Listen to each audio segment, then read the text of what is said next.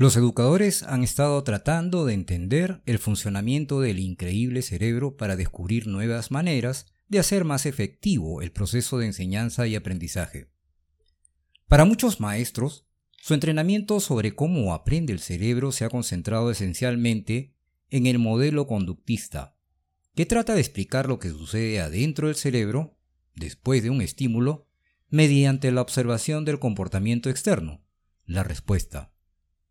Después de suficiente observación, los conductistas crearon hipótesis sobre los procesos cerebrales. Algunas de estas hipótesis han superado las pruebas del tiempo, otras han sido refutadas por la neurociencia. Sin embargo, sospecho que en muchas escuelas actuales el modelo conductista es aún el principal, tal vez el único modelo presentado a los aspirantes a maestros. A pesar de toda su excelente labor, los conductistas e incluso los psicólogos cognitivos que vinieron después tenían dos limitaciones importantes. En primer lugar, no podían mirar adentro del cerebro mientras el dueño del mismo estaba aún con vida y usándolo.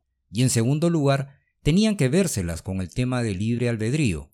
O sea, el comportamiento de una persona no siempre es un reflejo exacto de lo que pasa en el cerebro.